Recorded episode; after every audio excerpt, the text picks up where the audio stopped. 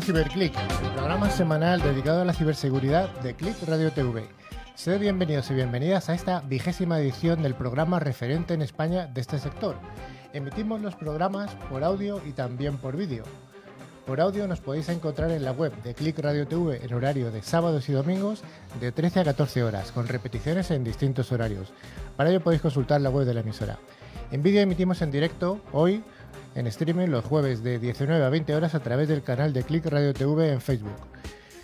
CyberClick lo realizamos un equipo de expertos profesionales de la seguridad informática, que es una de las áreas de las tecnologías de la información y de Internet de mayor crecimiento y de mayor demanda de expertos.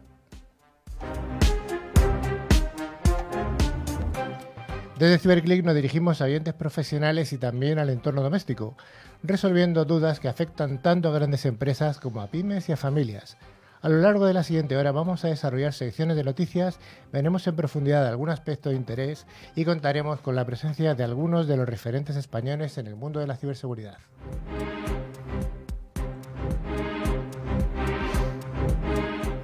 Para llevar a buen puerto CiberClick hoy contamos con un equipo parcial. Siempre tenemos alguna incorporación o alguna persona que falla.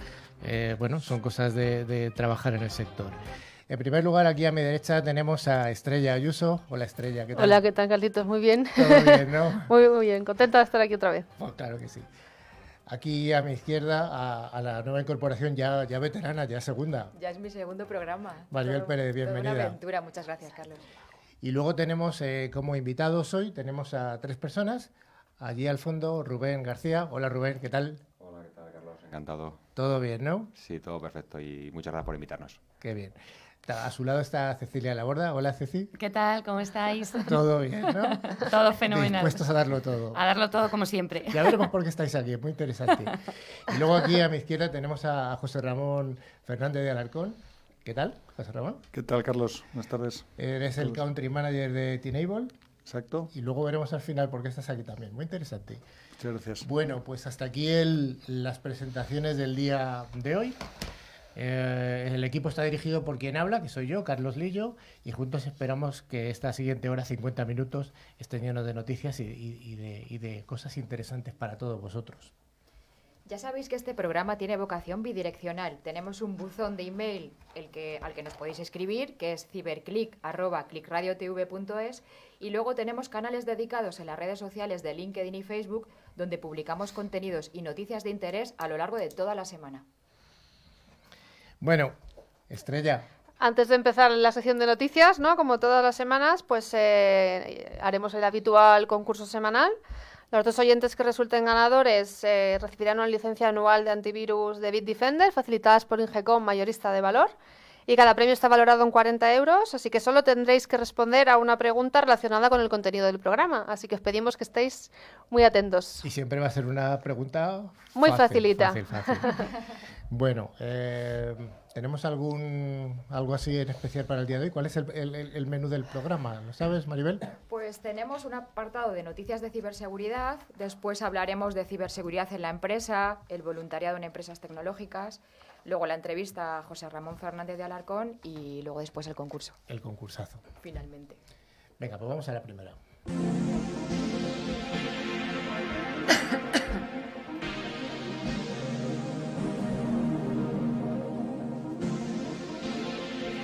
Bueno, la primera noticia con la que comenzamos esta tarde tiene que ver con un fraude que, bueno, lleva ya un par de años eh, recorriendo ¿no? un poquito el ámbito de las grandes empresas, pero parece ser que durante estos últimos meses pues está como un poco más en vogue y es el conocido fraude del CEO que ahora va a dar un poquito más de explicaciones. El fraude del CEO es eh, un phishing, ¿vale? Es una ingeniería social, pero enfocada a CEOs. Por eso se le llama eh, walling, ¿de acuerdo? Como peces gordos. Phishing está más enfocado a, lo que es el eslabón más débil de la cadena, que es el usuario final, y el walling está más enfocado a altos ejecutivos, nivel C, con el fin de que, pues con el fin de enviar determinados correos eh, suplantando sus identidades a personas muy concretas dentro de la organización que manejen datos muy sensibles, ya sean estratégicos, ya sean financieros y eh, forzar con ello pues que pinchen algún tipo de link que te pueda llevar a eh, robar dinero, ¿vale? De la empresa, hacer que hagan transferencias, etcétera, ¿no? Este es el tipo de fraude con el que nos estamos encontrando y que más de una empresa, pues, ha caído en este fraude y eh, han pagado cantidades de manera fraudulenta. Además, este, este tipo de ataque se, se realiza a través del móvil como vector de ataque y al no verse en algunos casos las cabeceras del correo electrónico de forma correcta, pues el, el CEO pica, ¿no? Y, bueno, hay algunas estadísticas bastante demoladoras, que es que en el año 2018 se produjeron un incremento del 70% de este tipo de estafa.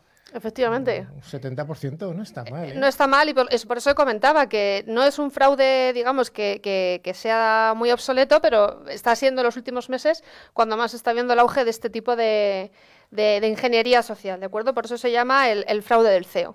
El fraude del CEO o Wallin. O Wallin. Wallin que no viene... Wallin viene de ballena. de ballena, efectivamente. gordo, ¿vale? Efectivamente. Bueno, pues también hay que recordar que en el año 2019, en enero del 2019, ha caído una organización criminal muy bien organizada que había obtenido más de 600.000 euretes, que no está nada mal, ¿no? De empresas españolas, solo españolas, nada de, de por ahí, de Ucrania, como siempre decimos, mediante ese tipo de fraude. Efectivamente. O sea que, que bueno, no está mal. Bueno, ¿algún comentario sobre esto? Los invitados también podéis opinar, ¿os parece bien, mal o regular? ¿600.000 os parece una cantidad razonable? Hombre, no está mal, no está mal, ¿no? Ya No me gustaría a mí eh, ganarlo todos los días, ¿no? Bueno, y todos los años, o sea, tampoco. Bueno, Se pueden implantar una serie de medidas técnicas para evitar este tipo de fraude. Pues oye, pues por ejemplo, un sistema de verificación en dos pasos, ¿no? Pues que antes de realizar cualquier tipo de transferencia que implique mover fondos, pues que se llame al directivo en concreto que se supone que está solicitando ese tipo de transferencia para verificar la identidad y así evitas que, que se- que se pague de manera fraudulenta. Y si ya hablamos de los usuarios más normales, pues podemos comprobar el dominio desde el que nos están enviando este tipo de phishing a través de, de ¿de acuerdo? Que es eh, una herramienta habitual que se puede utilizar para saber los dominios. Podemos contrastar las URLs maliciosas a través de la página Virus Total, ¿de acuerdo? Que es una página gratis donde tú puedes cargar URLs o ficheros para verificar efectivamente si contienen o no malware, ¿de acuerdo? Y luego, pues bueno, siempre, siempre que se pueda, desde los móviles, contrastar, como decía Carlos, las cabeceras pinchando en la dirección de- del remitente. Y así sabremos si el origen es válido o no. Y además lo que siempre decimos, una campaña de concienciación adecuada para en Eso este es muy caso, la importante. alta dirección. Efectivamente. Que siempre que, que hay que recordarlo que hay que hacerlo, ¿no? O sea, por mucho que, que se apliquen medidas de seguridad, la capa de cebolla que siempre hablamos, el, el eslabón más débil siempre es el, el ser humano. Que eso lo repasábamos la semana pasada con Ángel Lucho. Sí, la, sí, la sí, importancia que tiene la concienciación en el Justo, mundo de la seguridad. Bueno, pues vayamos a la segunda noticia del día, que tiene que ver con las campañas de desinformación. Bueno, Sí, perdón. no, no, cuenta, cuenta. Sí, bueno, quería decir que, que efectivamente existen una serie de actualmente propagandas, noticias falsas, bulos. Con el tema de las redes sociales ha incrementado y ha favorecido Internet la proliferación de todas estas actuaciones, de tal forma que se han convertido en armas que pueden hasta desestabilizar un país. Es increíble. No, no, Y sí, al sí. hilo de eso, pues es la noticia que queríamos comentar hoy. Lo estamos viendo además con los partidos políticos, ¿no? Mm. Determinados partidos Importante. políticos ahora que estamos en época preelectoral, que si han dicho tal, han dicho cual. eh, está ocurriendo también. Dicen que a veces desde Rusia se, se originan este tipo de, de ataques de desinformación, pero bueno, que sí, que como tú comentas, son armas muy poderosas Hoy en a la hora de influenciar. hoy es algo bastante peligroso. Pues sí. Bueno, hay que recordar que la nueva estrategia de seguridad nacional, el documento que fija los riesgos para la seguridad de España y los medios y medidas para hacerle frente, incluye por primera vez las campañas de desinformación. O sea, el, poder público se, enfrenta a esto. Y estas campañas de desinformación se definen como una de las formas para hacer la guerra híbrida, es decir, una estrategia planificada que busca la desestabilización de los estados o de los partidos políticos que influyen en ellos y la injerencia política. La llamada guerra híbrida que combina desde las fuerzas convencionales hasta la presión económica o los ciberataques. Esto a nadie le, le- le resulta raro viendo lo que se oye todos los días en, en Sí. noticias, sobre todo aquí en España, ¿no? que estamos ya un poquito saturados. Pues sí. Y la verdad es que estos dos meses que nos esperan ahora de, de campaña de electoral, el tema de Cataluña, Uf, que todavía, lo que nos espera. todavía continúa. uf, Con Yo, sí, creo que puede ser uno de los actores eh, a tener en cuenta, ¿eh? este tipo de campañas de desinformación. Porque, vamos, lo estamos viendo, también lo utilizó ya Trump en su día con el tema de Rusia, de Crimea, o sea que, que es un arma bastante habitual, ¿de acuerdo? A nivel de, de desinformar y de hacer daño, digamos, al, al- al contrario. Eso es. Y que esta ley se incorpore en España, pues lo que hace sobre todo es mejorar lo que se llama la cultura de seguridad nacional. Es decir, de nuevo la concienciación en la sociedad. Fijaros, hoy he estado, jun- he estado reunido con un, con un fabricante de lo que se llama inteligencia eh, de ciberseguridad, un fabricante español, bueno, español, americano, a, a medias. Y hemos tratado este tema precisamente, ¿no? Eh, entonces ellos nos contaban eh, que tenían una serie de herramientas de inteligencia artificial y Big Data para eh, ingerir, eh, a hacer la ingestión de todo este tipo de datos, de datos muy disjuntos, y de al final sacar una, una información valiosa. Pero yo le he preguntado ah, a uno de los de, de este fabricante la pregunta que siempre tenemos, ¿no? O sea, ¿hay alguien detrás, mm, quiero decir, de los buenos, ¿eh? de los buenos, para analizar esta información y tal? Y sí, sí, sí, sí, sí, sí, tenemos gente. Y casualmente me ha dicho que estaba la gente en España, a nivel mundial, que estaba en España. y, y sí, sí, que son gente que son los que están metidos en foros más o menos ocultos de la dark web y que están metidos sobre todo en, en foros bastante especializados y sí que tienen su reputación. O sea que es realidad eso, ¿no? De todo el tema del espionaje y ciberespionaje, es cierto. Sí. Hombre, al final que- que intentan con estas campañas, al final te intentan ¿no? eh, movilizar desde el punto de vista de generar una emoción contraria a lo que tú puedas estar es. pensando, ¿no? Y luego pues desdeñar todo lo que es la, la auténtica veracidad del hecho, ¿no? Al final te lo tergiversan y, y pueden influenciar. Efectivamente. Bueno, pues vayamos a la tercera de las noticias de, de la semana, que es una noticia que está en todos los medios de comunicación a lo largo de toda la semana, y es que Android te espía. Qué miedo. ¿Quiénes aquí tenéis un Android? Levantamos la mano. Yo. no.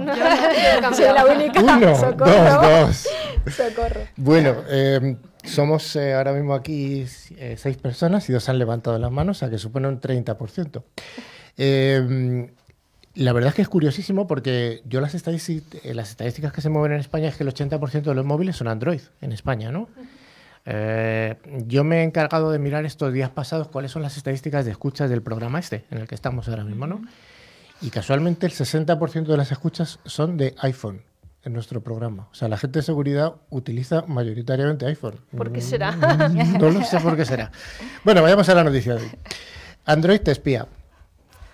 Bueno, eh, la noticia de hoy versa sobre una investigación que han dirigido unos científicos españoles y que ha revelado, como adelantaba Carlos, que los teléfonos Android monitorizan al usuario sin que él lo sepa y acceden a sus datos personales de forma masiva a través de un gran número de aplicaciones preinstaladas que apenas pueden retirarse del terminal. Estaríamos hablando de en torno a unas 85.000 aplicaciones en casi unos 2.000 dispositivos, cosa que no, que no es baladí. No creo que coja esto a nadie por sorpresa, lo que pasa que, bueno, nosotros desde aquí tenemos el deber de, de informar y concienciar ¿no? de, de esto. Eh, las conclusiones de esta investigación, que la ha realizado el Instituto Indea Networks y la Universidad Carlos III, pues fueron difundidos por la Agencia Española de Protección de Datos debido al impacto masivo mm, que tiene en relación a, a la privacidad, porque digamos que roza un poco la línea roja de la transparencia, ¿vale? En cuanto a, en cuanto a privacidad.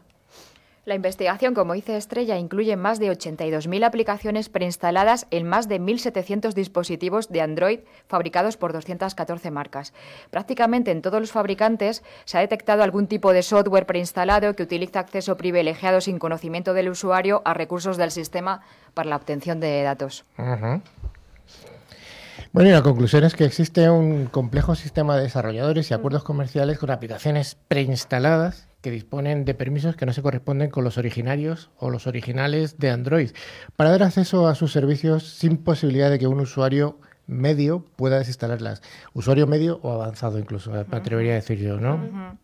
Sí, porque oye, poco a poco van- la gente se instala aplicaciones y es verdad que testeas, pues un poco qué tipo de datos te puede pedir, pero de estas aplicaciones preinstaladas tú ni siquiera eres consciente a lo mejor de qué tipo de datos estás cediendo y ahí está, digamos, esa línea roja en la que nos vamos a mover, ¿no? Entonces aquí hay muchísimas compañías ¿no? que juegan con esto, ya sean fabricantes, operadores, redes sociales, empresas multimedia, que van a buscar beneficio y al final de que se van a beneficiar, como siempre, del dato que no nos cansamos de repetir, que es el petróleo del siglo XXI. Además, en ocasiones puede que se, haya instalado, que se haya dado el consentimiento para instalarse un servicio, pero luego quiera desinstalarlo, eh, la, eh, la aplicación se actualiza y esa, ese permiso que tú habías dado ya deja de ser válido. O sea, que ese es uno de los riesgos importantes que tenía este, esta vulnerabilidad de, de Android. ¿Y cuál es el objetivo final de todo esto? Como siempre, el, El target dinero, económico. el dinero. El target económico, efectivamente. El money. El dinero. Sí, bueno, yo la verdad es que esta noticia, aunque todos sospechábamos que, que ocurría, de hecho, bueno, si a alguien le dices eh, que esto ocurre solamente para los teléfonos móviles de Android, todo el mundo tiende a pensar que es para todos, pero sí que parece que está más enfocado a Android por la propia cultura de que era un sistema más abierto que el de Apple, ¿no? O sea que como hoy no está Javier Soria aquí, que siempre dice que da igual, yo creo que no es igual. Yo creo que no es igual, ¿vale? Bueno, ¿algo más? Por aquí llega nuestro la, la, voz profunda de la radio. Entra, Rafa, entra. Por favor, que yo creo que te has comido algún pequeño atasco. ¿Ha habido algún atasco por ahí en Madrid? Sí, sí, sí, sí. Se sienta, se está sentando, se está sentando. Bueno, pues yo creo que con esto vamos a dar por finalizadas las noticias del día de hoy y nos vamos a ir a la siguiente sección de ciberseguridad en la empresa.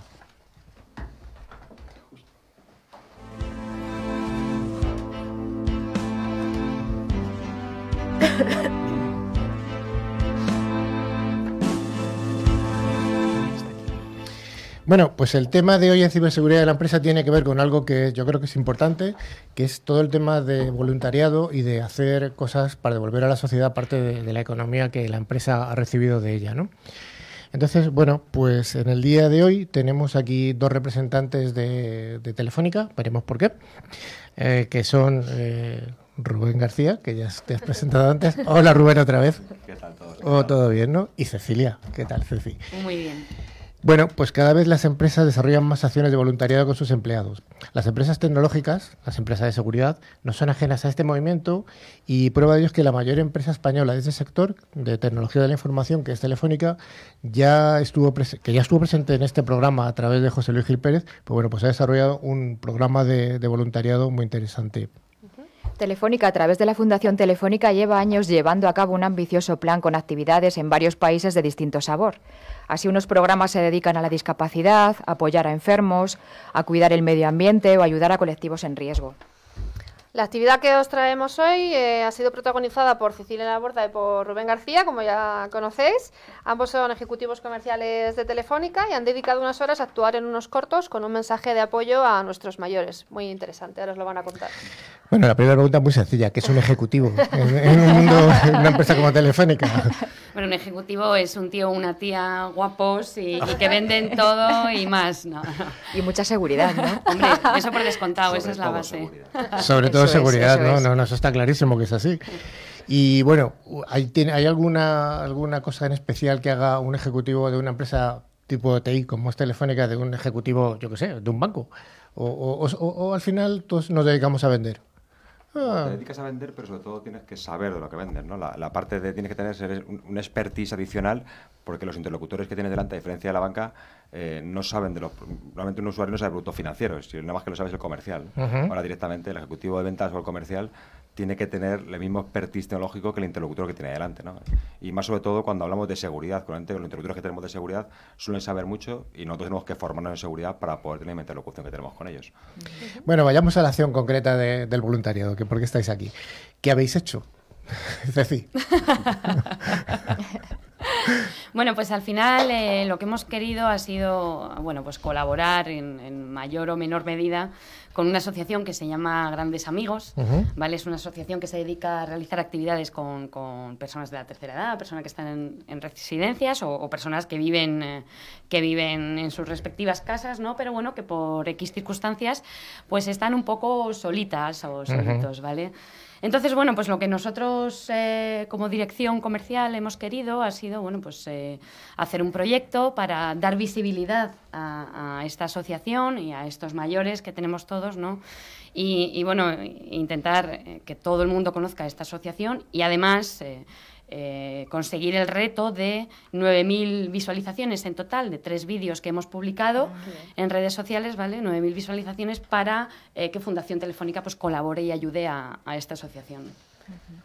Y nosotros aquí estamos Cecilia y yo, porque salimos en el vídeo, somos los pero que el reto no es nuestro, ¿no? Al fin y al cabo de toda la dirección, la dirección de Industria, Servicios y Retail, en el que todos participaron, muchos eh, hay muchos cameos de compañeros nuestros sí. dentro sí. de los vídeos, ¿no? Y la verdad es que pues, al final el resultado es bastante gracioso, ¿no? Y, y que, bueno, son, son, tres vídeos que están publicados en, en, YouTube, yo los he visto en sí, YouTube. Sí, correcto. Eh, ¿Hay alguna pista para que la, los oyentes lo, o los, eh, lo puedan visualizar? ¿Alguna pista así? ¿Cómo se llama? ¿La asociación? asociación. Eh, asociación Grandes Grandes, Amigos. Amigos. Asociación Grandes Amigos. Son tres vídeos de unos Eso tres es. minutos cada uno, más o menos. El primero puede ser tres minutos y el resto son cortitos, ¿eh? de un minuto y medio, un minuto, o sea, se ven muy, muy rápido, son muy divertidos y sobre todo importante que no podéis perder el final de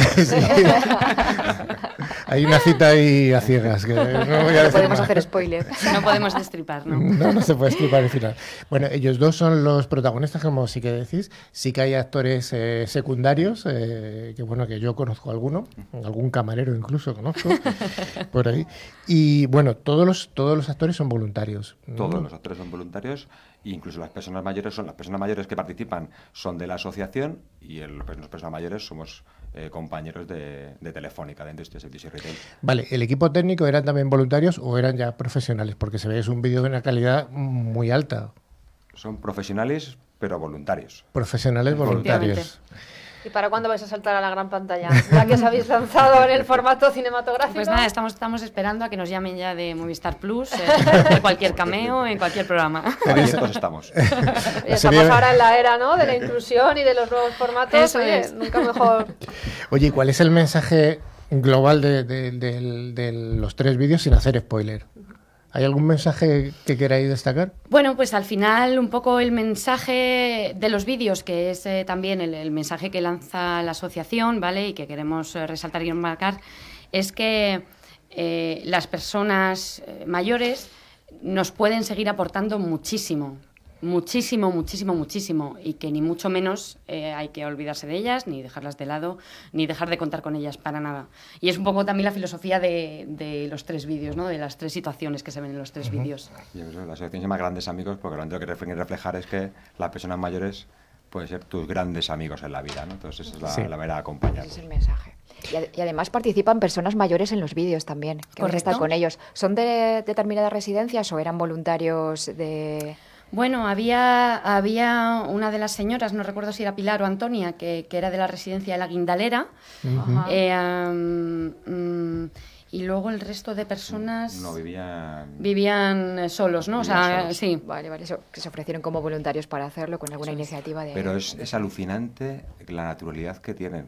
Porque estamos, Cecilia y yo, cuando súper nerviosos ahí los dos, intentando aprendernos el guion, intentando hacerlo, y iban con una naturalidad tan tranquila. O sea, más que ya veréis los vídeos, ¿no? Pero a veces la- las frases que tienen no son fáciles a la hora de, Sí, de sí, poder sí. aprenderlo. Que Cecilia y yo nos.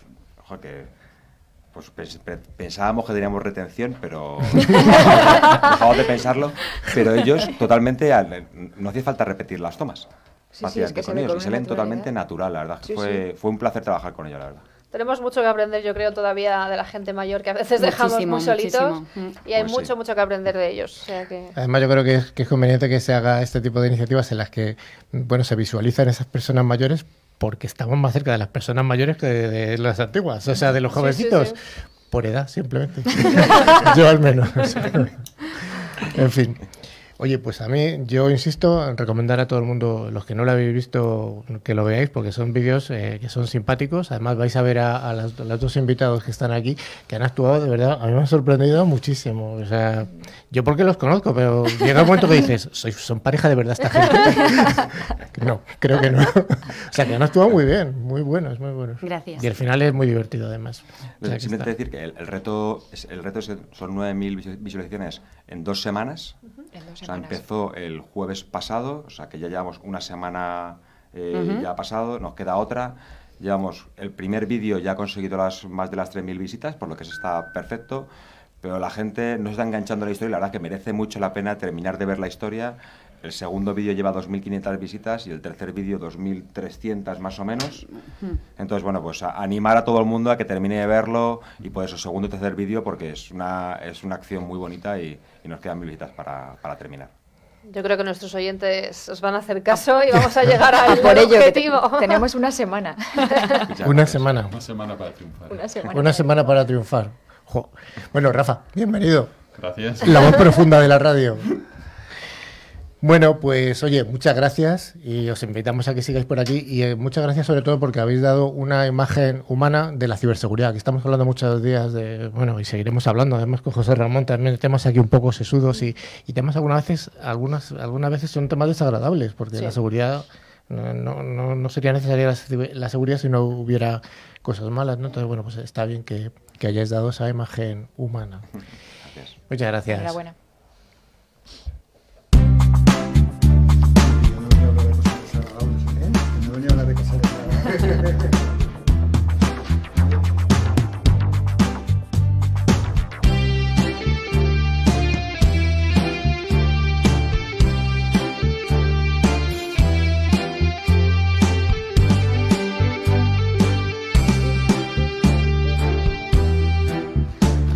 Gracias por seguir al otro lado. Vamos a continuar Ciberclick con la entrevista siempre prometida a uno de esos primeros espadas en el mundo de la ciberseguridad.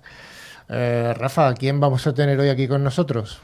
Bueno, pues tenemos a José Ramón Fernández del Arcón, que eh, trabaja en la empresa Tenable, eh, el cual abrió y fue el primer responsable de desarrollo de negocio y primer empleado de Tenable en España, o sea, para Iberia. El perfil es, eh, eh, por supuesto, en este entorno orientado a la ciberseguridad y a las comunicaciones. También antes de, trabajar en Tenable, pues eh, desarrolló funciones pues, en Gigamon, Zscaler, Juniper, Blue Code y Packet Keeper. Así que, vamos, empresas punteras en ciberseguridad, en seguridad. Es ingeniero superior de telecomunicaciones por la Universidad Politécnica de Madrid, ya unos cuantos, y casado y con tres hijos. Bueno, José Ramón, esto ha definido más o menos cuál es tu perfil humano y profesional. Sí, bueno, a ver, es un resumen de un párrafo, tampoco... Sí, tampoco da para más, ¿no? No te preguntamos dónde hiciste la primera comunión ni nada de eso. ¿Dónde naciste? No, yo soy de Madrid. ¿Tú naciste en Madrid? Siempre, bueno, casi siempre he vivido en Madrid. Casi siempre he vivido en Madrid. Una pequeña etapa que estuve viviendo fuera de España, pero vamos. Así que. Eh, y siempre en este sector. Siempre has trabajado en este sector de sí. la seguridad, ¿no? Sí, no me dediqué a hacer películas ni. bueno, pero un cameo, igual en el, en el siguiente sí. vídeo. Siempre, siempre, estás a tiempo. ¿Verdad que sí? Sí, no, siempre. No, ya, ya, sabes dónde, dónde localizarme. bueno, eh, vamos a ver. Tenable es una, es una empresa eh, te voy a hacer una pregunta muy básica. ¿A qué se dedica? Si tuvieras que contarle a una persona ajena a, a, este sector a qué se dedica, luego ya vamos profundizando. Sí, bueno, pues haciendo la típica charla del ascensor, asumiendo que son cuatro pisos y no mucho más, el, el Tenable tiene eh, su misión fundamental es poderle decir a la gente, a los, a los usuarios en el sector de la seguridad, es el poder decirle qué riesgo tienen en su operación. Básicamente, uh -huh. cualquier empresa ahora mismo tiene un montón de equipos conectados a redes, equipos muy variados, de todo tipo, de todo, para todo tipo de utilidades, tanto de red, de seguridad, sistemas, servidores, workstation, de todo. Lo fundamental es decir, poderle decir a un, a un responsable de sistemas y de seguridad dónde tiene riesgo, eh, cómo debe manejar ese riesgo, es decir, cómo priorizar las acciones para reducirlo, porque eliminarlo nunca se elimina. Y por último, poder saber si en el tiempo está mejorando o empeorando, porque al final uh -huh. estás gestionando un, muchísima complejidad y tienes que eh, poder saber si tu gestión del día a día y los recursos que dedicas son suficientes para, para la tarea que te han encomendado y si no, pues poder dar al responsable de seguridad las herramientas para subir y pedir a, a, los que sueltan los recursos, pues más recursos para gestionar. Vale, o sea que le va a servir a los responsables de seguridad de una empresa como un argumento de solicitar más recursos económicos o humanos para dar la organización, porque las cosas no están funcionando tan bien o están mejorando o bajando ese, ese nivel de seguridad. Sí, esa es una de las conclusiones, pero primero es... Mmm, eh, buscar eficiencia, buscar una mejor ejecución, buscar una priorización mejor de dónde arreglo las cosas, arreglar las cosas que realmente necesitan ser arregladas, porque perfecto, perfecto, pues todos tenemos colchones por las paredes. Por supuesto. Pero hay cosas que se ven más o que son más, uh -huh. más preocupantes que otras, ¿no? ¿Entraríamos dentro del concepto de lo que es la gestión de, la de las vulnerabilidades, lo que es Tenable? Sí, a ver, sería la gestión de las vulnerabilidades desde en, en, una cadena. Es una detección primero de todo lo que supone una vulnerabilidad, supone un riesgo. Porque algo no está actualizado, porque no está bien configurado, porque las passwords son, no corresponden a, uh -huh. a lo que deben ser. porque no cumplo una normativa determinada. Es decir, si hay que cumplir determinado estándar y hago una auditoría de mis máquinas y veo que no la está cumpliendo, pues objetivamente hay un riesgo, hay una vulnerabilidad, que puede que me ataquen o no. Luego ya tienen que entrar, ¿eh? tienen que poder entrar en mi, en mi, en mi red y, llegar y atacarme. Eh, leí un articulillo de Google que lo que decía es que los expertos de seguridad buscan más que los sistemas no tengan vulnerabilidades que una contraseña robusta. ¿Esto tú cómo lo ves? A ver, yo creo que es... Bueno, Google es muy respetable y tiene, tienen capacidad de sobra para, para marcar un poco por dónde evoluciona la tecnología.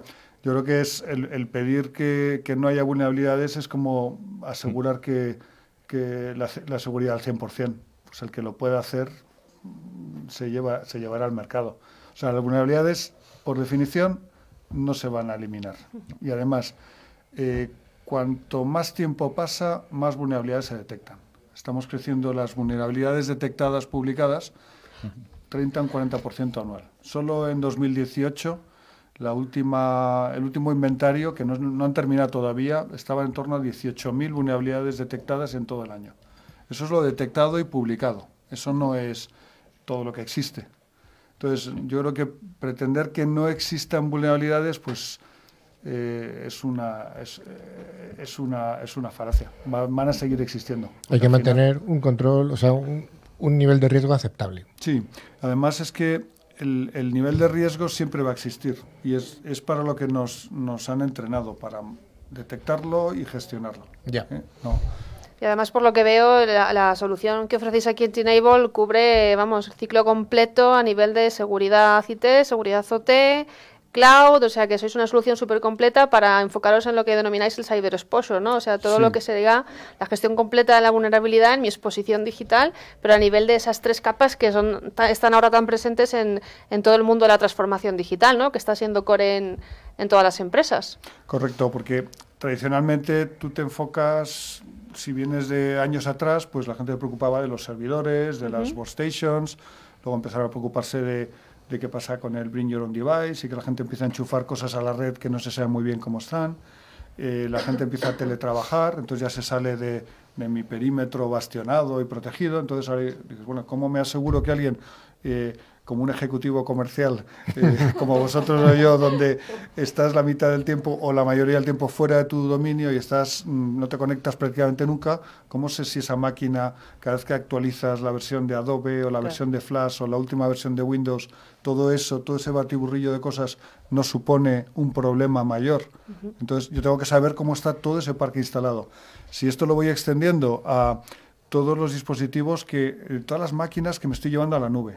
Eh, antes todo lo tenía en mi casa, ahora digo, no, es que los proveedores de nube, desde Telefónica en adelante, me pueden ofrecer un montón de, soluciones fuera de mi casa.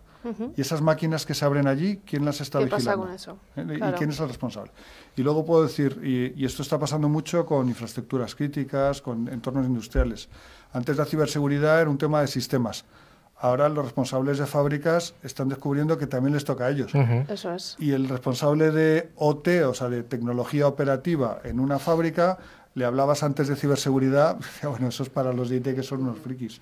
Yo lo mío son las prensas, los hornos y tal. ¿Qué ocurre? Pues mm, te das cuenta de que a medida que todo se va interconectando, una fábrica es una parte más de una red IP. Y empieza a tener un montón de interconexiones entre elementos IT, elementos OT, elementos que antes estaban totalmente aislados, ahora empiezan a estar interconectados. Y cualquiera de ellos te puede suponer una, una ventana a, un ataque. Exactamente. Esta misma semana hemos tenido un ejemplo, está, las noticias de ayer o antes de ayer, un fabricante, eh, Norsk Hydro, que es uno de los mayores productores de aluminio a nivel mundial. Les han entrado hasta la cocina, hasta el punto de que los empleados entraban en la oficina por la mañana y les decían que no conectaran los PCs. Esto salió Está, está por ahí, lo podéis ver. Esto, por favor, no, no, arranquéis los bebés porque tenemos un problema muy gordo. Les han parado la producción. Ellos dicen que están en manual y tal, pero bueno, cuando tú tienes un horno de aluminio a miles de grados, el, con un control automatizado, el decir que ahora tiene que estar un señor dando al botón, pues te, ¿eh? te da una cierta, una cierta idea del riesgo que puedes correr, ¿no? Sí, sí.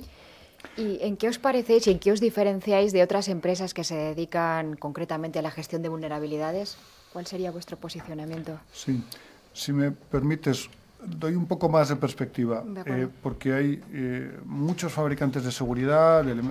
creo que el último inventario que, nos han contado internamente es que hay más o menos 1.600 eh, fabricantes de seguridad. Más o menos reconocidos, ya sin contar startups de, todavía en un garaje que ni siquiera han, han salido, de, han salido a, digamos, a la superficie. Cuando tienes tal cantidad de productos, hay distintos enfoques. En nuestro caso, lo que hacemos es complementar la tecnología tradicional eh, orientada a proteger el perímetro, a proteger los dispositivos, a poner barreras, a poner mm, elementos de control eh, del tráfico de por dónde va. Nosotros, el, el, enfoque nuestro en cuanto a gestión de vulnerabilidades es dar esa medida del riesgo, lo que apuntaba antes. Es si tú, por un lado, estás intentando protegerte del exterior y que no te ataquen, por otro lado, tienes que tener en cuenta qué ocurre cuando te, finalmente logren romper esa barrera, porque nadie pone en duda que antes o después alguien lo conseguirá romper. Sea el truco del CEO, sea el phishing normal, o sea, si directamente que alguien encuentra un puerto abierto en un router y a través de eso te logra meter. Al final, de una forma u otra, todos acaban entrando. Cuando eso ocurre, ¿dónde me pueden atacar?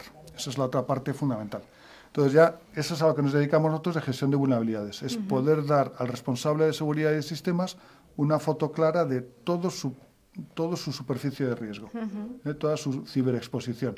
Entonces, y ya entrando en la pregunta concreta, ¿cómo nos diferenciamos? En nuestro caso, nuestra visión es muy, muy enfocada. Es decir, somos el único fabricante grande dedicado a esto que solo nos dedicamos a esto. Mm, es normal, y conoceréis muchos casos de empresas de seguridad que tienen un producto bueno y luego sacan otro y luego intentan sacar toda una familia y es normal, tú has vendido a un cliente y quieres venderle más cosas, ya te valoran y quieres venderle más.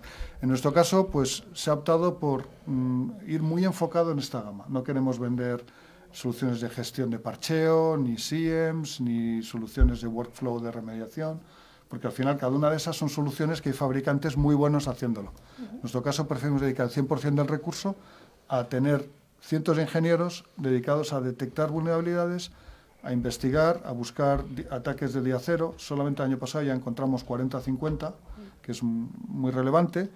Y, luego asegurarnos que cada vez que una de esas miles, como decía antes, 18.000 el año pasado y no han acabado de contar todavía, vulnerabilidades, en cuanto algo se publica o algo se detecta, antes de un día, antes de 24 horas, eh, poder sacar una detección para eso. De forma que un cliente nuestro que de golpe alguien le dice hay un WannaCry, hay un, mm, eh, PETIA, un NotPetya, un lo que sea. Cualquier ámbito, sí. Antes de 24 horas, uno de nuestros ingenieros ha desarrollado un, un sensor para poder decirle a cualquiera de nuestros clientes, y tenemos millones de usuarios repartidos por el mundo, que cualquiera de esas máquinas es vulnerable a esa vulnerabilidad concreta.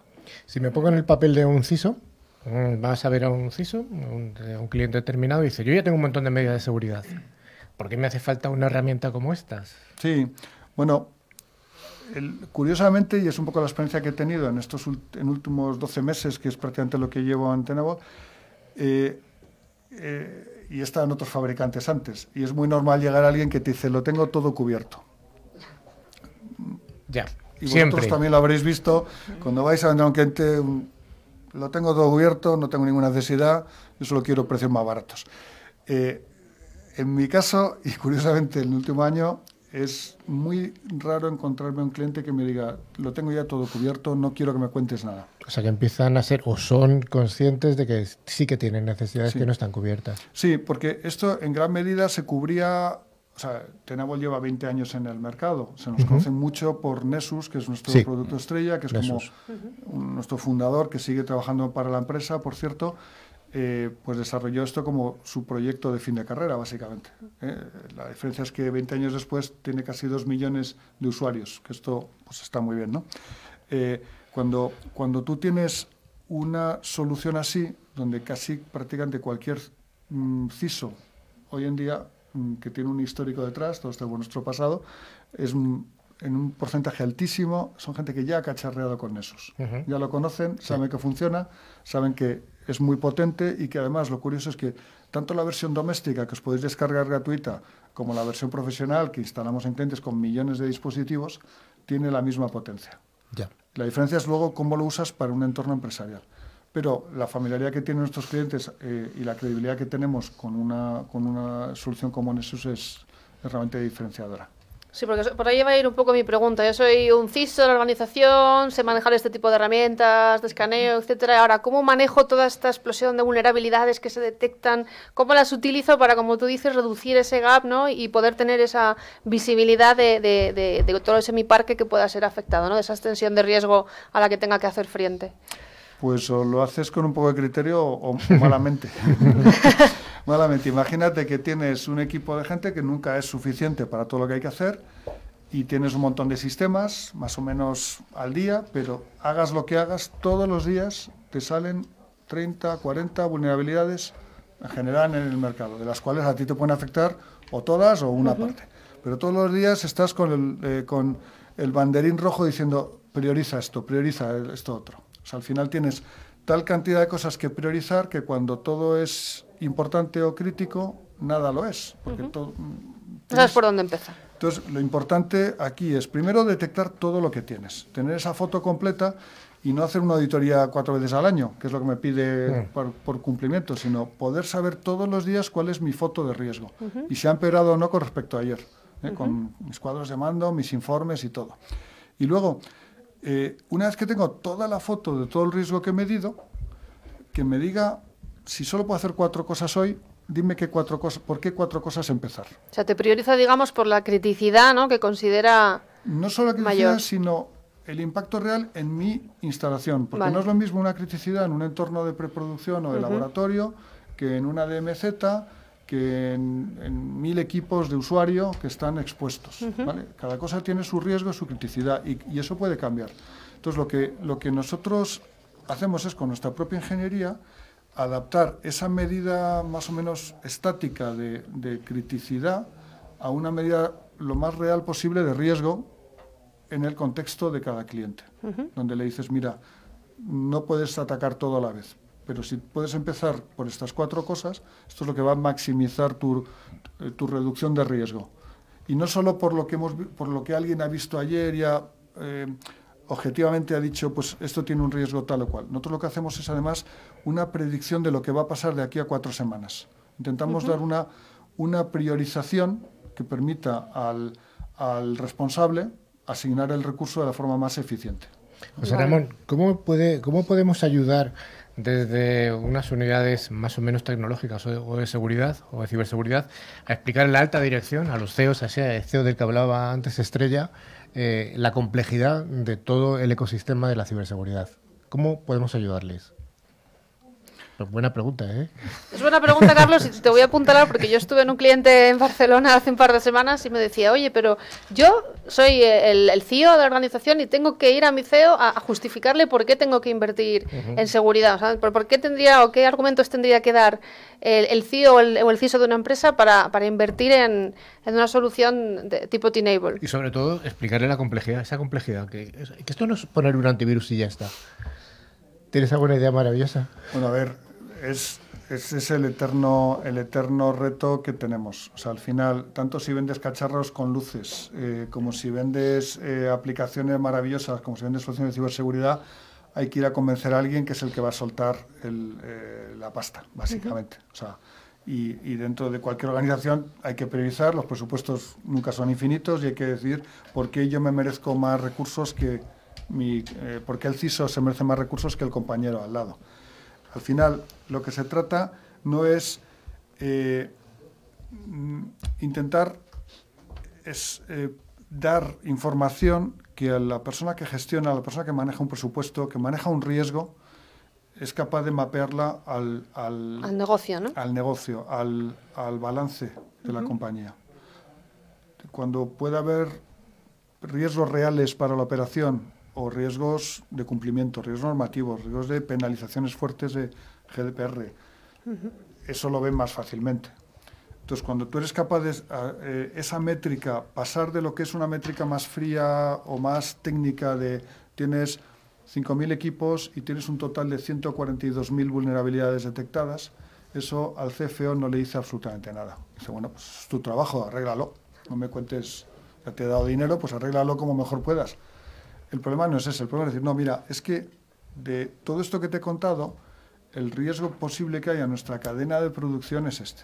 Y la posibilidad de que alguien nos ataque, si me comparo con la industria, Eso es. ¿eh? es que tengo una, una probabilidad bastante alta. Entonces, igual que compras una póliza de seguros porque manejas un riesgo y dices, bueno, pues pago esto porque el daño que me cubre es esto, pues con, con la ciberseguridad tiene que llegar a ser lo mismo. Es decir, cuál es mi, mi, mi coste potencial de operación y qué estoy invirtiendo Versus para la- cubrirlo.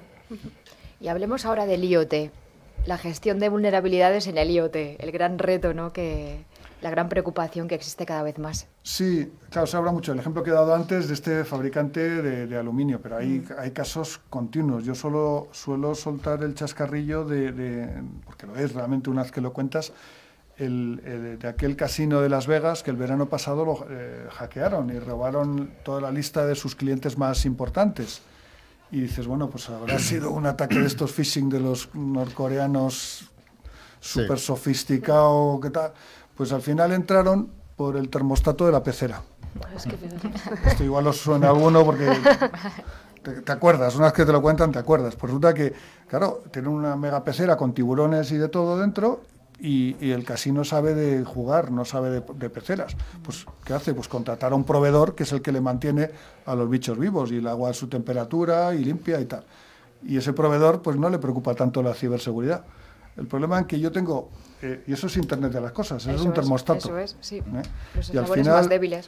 en cualquier or- entorno de IoT, tú tienes un montón de equipos que han conectado a una red y el responsable de la red pues no tiene ni idea. Tú pones ahí switches, empiezan a enchufarse cosas, no tienes ni idea de lo que te están enchufando, si esa cosa es segura o no. Si a través de una vulnerabilidad de, de esa, de, ese, eh, de esa empresa que hace mantenimiento remoto de peceras, eh, va a poder entrar en una red que por supuesto está mal configurada, porque si logras entrar hasta la pecera, ¿por qué has podido salir de ahí y llegar al- al- a la red de administración del casino? Pues porque alguien no ha hecho los deberes. Muchas veces es porque vas conectando cosas y nadie ha previsto que alguien se fuera a conectar en remoto desde la pecera y entrar en el servidor SAP mm, de la empresa. Esto es un ejemplo mm, muy real, pero que es muy, es muy posible que esto pase en un montón de empresas. Desde luego. Entonces, cuando tienes un IoT, tienes un montón de máquinas eh, que nunca se han diseñado con la seguridad en mente. ¿Eh? Nosotros, Tenable, descubrimos el año pasado, una de nuestras días cero que descubrimos, pues eh, millones de cámaras de videovigilancia que eran vulnerables a ser atacadas y a ser, mm, digamos, eh, capturadas por, por, por bots que a su vez luego generan ataques de denegación de servicio. Y esto, mm, claro, alguien que diseña una cámara en plan barato para poderla vender en, en- en Internet por 5 euros, pues no está pensando en la seguridad. ¿Quién has dicho que atacaba? ¿Bots o Vox? Eh, no, he dicho, he dicho bots. He dicho dicho, bots, he has dicho dicho una bots. marca. Pero, pero al final lo que tienes es, y, y lo más preocupante es que es máquinas que no están pensadas para ser actualizadas. Una vez que están por ahí, es más barato cambiarlas. Pero todas las que están por ahí que no se estropean, ahí siguen. Ahí sí, sí. Claro, es Durante que ese es el gran problema, que no se actualizan y que tienes cómo se los puede atacar y eso ya lo tienes ahí en Sodan o en... eh, Sí, además hay que recordar que los dispositivos de IT, los dispositivos habitualmente que, que vendemos las empresas tecnológicas, pues cada dos o tres años se renuevan, renovamos router, renovamos firewall, renovamos XXX, pero los equipos industriales se diseñan para que estén trabajando durante 30 años sin que nadie los toque, 30, 40 o 50, con lo cual las, las vulnerabilidades tienen un periodo muy largo, muy largo. Una penúltima pregunta y dejo la última a Carlitos. ¿Cómo trabajáis en España, José Ramón? Pues bueno, el modelo es bastante, eh, es bastante mm, normal. Es decir, trabajamos directamente, somos dos personas en España que hemos abierto la, la oficina y esperamos que la, como la cosa va bien iremos incorporando más gente. eh, pero trabajamos fundamentalmente a través de partners. Eh, Tenable solo trabaja a través de partners en todo el mundo, quiere decir que cualquier eh, actividad comercial que hacemos, de generación de demanda, de relación con grandes cuentas, siempre- intentamos siempre que sea con la mediación de un partner, porque al final es la única forma de escalar. Eh, Aparte que es muy importante que nuestra solución no la vemos como una cosa individual que una vez que la vendes nadie más se ocupa de ella. Lo normal es que le sacas mucho más partido si lo integras con otros sistemas de seguridad, con otros sistemas de gestión y ahí el conocimiento, la capacidad técnica de un partner es lo que te diferencia. ¿eh? Cuando llegas y un partner entiende la red de firewall del cliente, la, el SIEM, la, el NAC, cientos de elementos distintos que puede llegar a integrar al automatizar la seguridad, es como a lo, que aludía antes de eh, cómo consigo más con menos, cómo le digo al CISO que reduzco mi riesgo pues intentando automatizar en la medida de lo posible la operación. José Ramón, minuto y resultado. ¿Cómo va el año? ¿Y cómo va a acabar el año? Pues es, es un mal momento para decirlo porque no Llegan las elecciones. mis jefes. va muy bien, vamos muy bien. Hay mucha demanda y vemos mucho proyecto eh, y bueno, simplemente por el hecho de estar aquí, pues la gente te llama, que ya te conoce y sabes que y sabe que bueno el hecho de, abrir oficina en el, en el país pues siempre da un factor de credibilidad. Bueno, es una apuesta por el país a fin de cuentas, ¿no? Sí, sí. Bueno, Tenable la verdad es que está expandiendo mucho. Cuando yo entré eran menos de 1.000 empleados, ahora somos 1.400. Esto es en un año. 1.402 con los dos españoles. Efectivamente. bueno, José Ramón, oye, pues yo espero que el año acabe realmente bien. Eh, que, os, que, os, vaya bien y que nos vaya todo bien, por supuesto. Muchas gracias. Y bueno, muchas gracias por haber estado aquí con nosotros. Así que bueno, nos vamos a ir ya a la parte final del programa con el concursazo.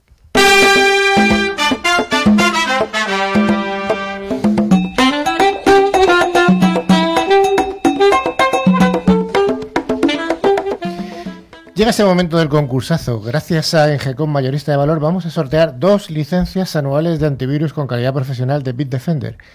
Hay que recordar que Engecom es un distribuidor español especializado en la ciberseguridad y dentro de su amplio catálogo de productos cuenta con Bitdefender para la defensa avanzada de los puestos de trabajo o endpoints.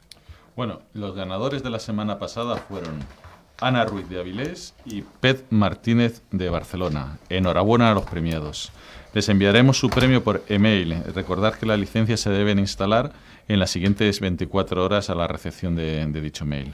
Vamos a la pregunta de la semana, a ver quién, quién va a ganar el premio de la, próxima semana. A ver, vamos a ver quién estrella. ¿Te atreves a formular una pregunta? Voy a ser un poco... Ay, ¿lo hago difícil o lo hago fácil? Venga, dale. A ver si os acordáis eh, de algunas de las empresas en las que José Ramón haya trabajado previamente. Vale, no vale la última. No vale la última. Las hemos mencionado al, comienzo del programa cuando hemos presentado al invitado y así os, os forzamos a que escuchéis un poquito mejor el programa. Bueno, eh, doy una pista, o sea, si no se acuerda alguien que, de, que rebobine. ¿no? que rebobine, que rebobine. así cambiamos un poco. Un que rebobine suena viejo ya. ¿eh? ¿Quién va a rebobinar? Bueno, pues para concursar, ¿qué es lo que tienen que hacer nuestros oyentes? Pues eh, tienen que enviar un email a nuestro correo ciberclick.clickradiotv.es indicando nombre, dirección y teléfono, contestando a, la pregunta que, os he hecho. Eh, ¿Cuál es eh, alguna de las empresas previas en las que José Ramón ha trabajado en su vida pasada? Bueno, Rafa, ya lo he respondido, ya lo he preguntado un par de veces Estrella, así que te vamos a dar tu, tu momento. Repite la pregunta, por favor. Bueno, pues eh, difícil que era esto. Eh, no, eh, alguna de las empresas en que José Ramón ha estado trabajando y no vale la última, ¿eh? No vale la última. Bueno, pues vamos a aceptar respuestas hasta el jueves 28 de marzo de 2019, que será cuando volvamos a emitir el programa en directo. Mm, insisto, yo creo que merece la pena y es fácil. Bueno, recordamos que tenemos abierto nuestro correo electrónico para cualquier duda o sugerencia, también para enviarnos eh, algunos cibertrucos. Eh, las, semanas pasadas sí que hemos tenido alguno y esta semana, aunque me han dicho alguno de voz, no me lo han escrito, con lo cual no lo canto. También mantenemos abiertas nuestras páginas de LinkedIn y Facebook, donde publicamos noticias y avances sobre el programa, además de fotografías eh, muy interesantes, vídeos y otros documentos de interés. Los otros documentos de interés es en serio, porque de vez en cuando publicamos noticias de ciberseguridad que suele escribir nuestro compañero Javier Soria. Son noticias más que interesantes. Y también os recordamos que podéis escuchar este podcast y los de los programas anteriores a través de plataformas como iVoox, Google Podcasts o Spotify, buscando la palabra clave Ciberclick. Bueno, estimada audiencia, Hasta aquí ha llegado Ciberclick. Esperamos haber cumplido nuestra parte del contrato, la que hicimos hace ya 50 minutos, y que el programa os haya llenado vuestras expectativas. Un abrazo a todos y a todas y hasta la siguiente edición de Ciberclick. Hasta luego. Adiós. Hasta luego. Adiós.